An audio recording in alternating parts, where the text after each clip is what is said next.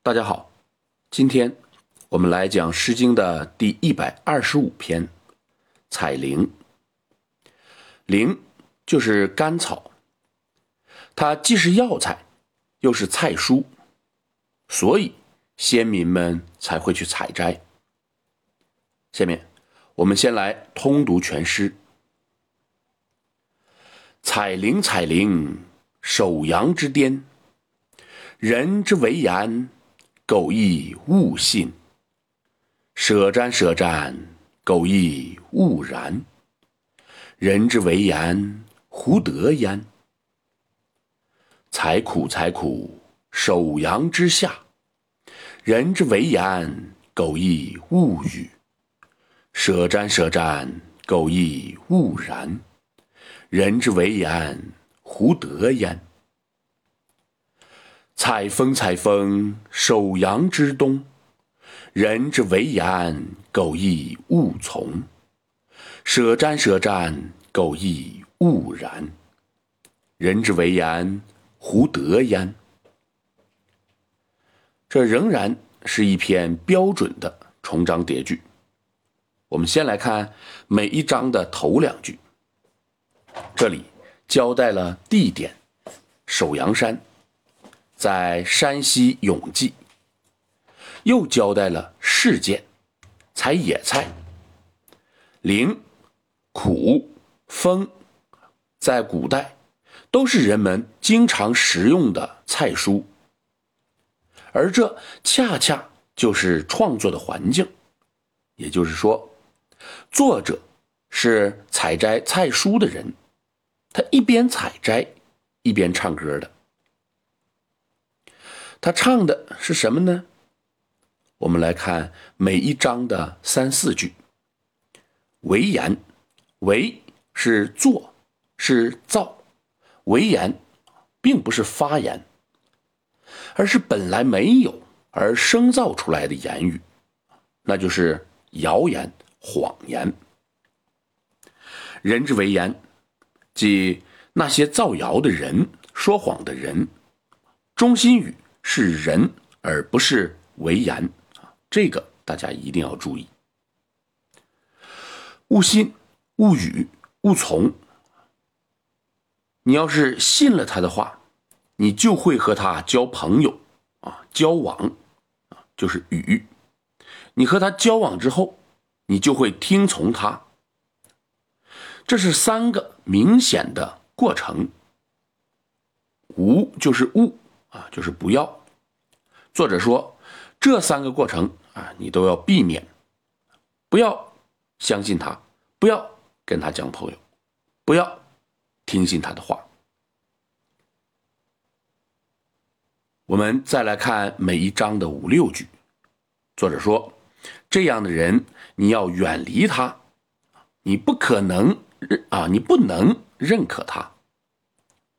这里的舍啊，就是远离；这里的然，就是认可。我们再来看最后两句，作者说：如果你能够远离那些说谎话的人、造谣的人，他们还能得到什么呢？通篇的意思。我们都很清楚。然而，作者是谁呢？他是什么身份呢？这个不好确认。如果说作者是个女子，那这应该是唱给她丈夫的，希望她丈夫不要听信别人的言语。我们之前学的古风，似乎就有这个问题。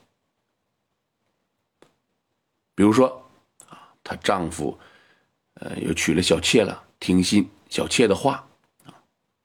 对于这个女子来说，啊，她应该劝诫自己的丈夫不要听信啊这个其他女人的谗言。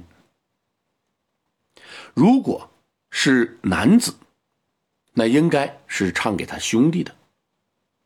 古代社会强调手足之间的伦理。但是，经常有离间兄弟关系的人存在。这在古代是一个大忌，所以有很多的文学作品都强调要保持兄弟的手足关系，维护兄弟的手足关系。对那些破坏兄弟关系的人，是大家的鞭挞，最后都让他们不得好死。有很多戏曲都是这样的。如果是个隐士，那应该是唱给君王的。这里所说的首阳山，正是古代最著名的隐居之地。如果是这样，那本篇作品就是一个无奈隐居的人，仍然不忘对国君进行劝诫。大家要记住，我们虽然不能确定到底是哪一种身份，但是呢。我们一定要尽可能的猜测出每一种情况。以上所说的这三种情况都有可能，但是如果从啊首阳山这个角度来说，隐士的这个作为作者，可能更靠近事实一些。当然，这只是相对而言的，具体。事实是什么？我们还不敢确认。今天我们就讲到这里。下边呢，我们再来通读一下全诗，细心的感受一下。彩铃彩铃，首阳之巅，人之为言，苟亦勿信；舍瞻舍瞻，苟亦勿然。人之为言，胡得焉？采苦采苦，首阳之下，人之为言，苟亦勿语；舍瞻舍瞻，苟亦勿然。人之为言，胡得焉？采风采风，首阳之东，人之为言，苟亦勿从；舍瞻舍瞻，苟亦勿然。人之为言，胡得焉？好今天我们就讲到这里。如果您听着感觉不错，希望您能够分享给别人，谢谢。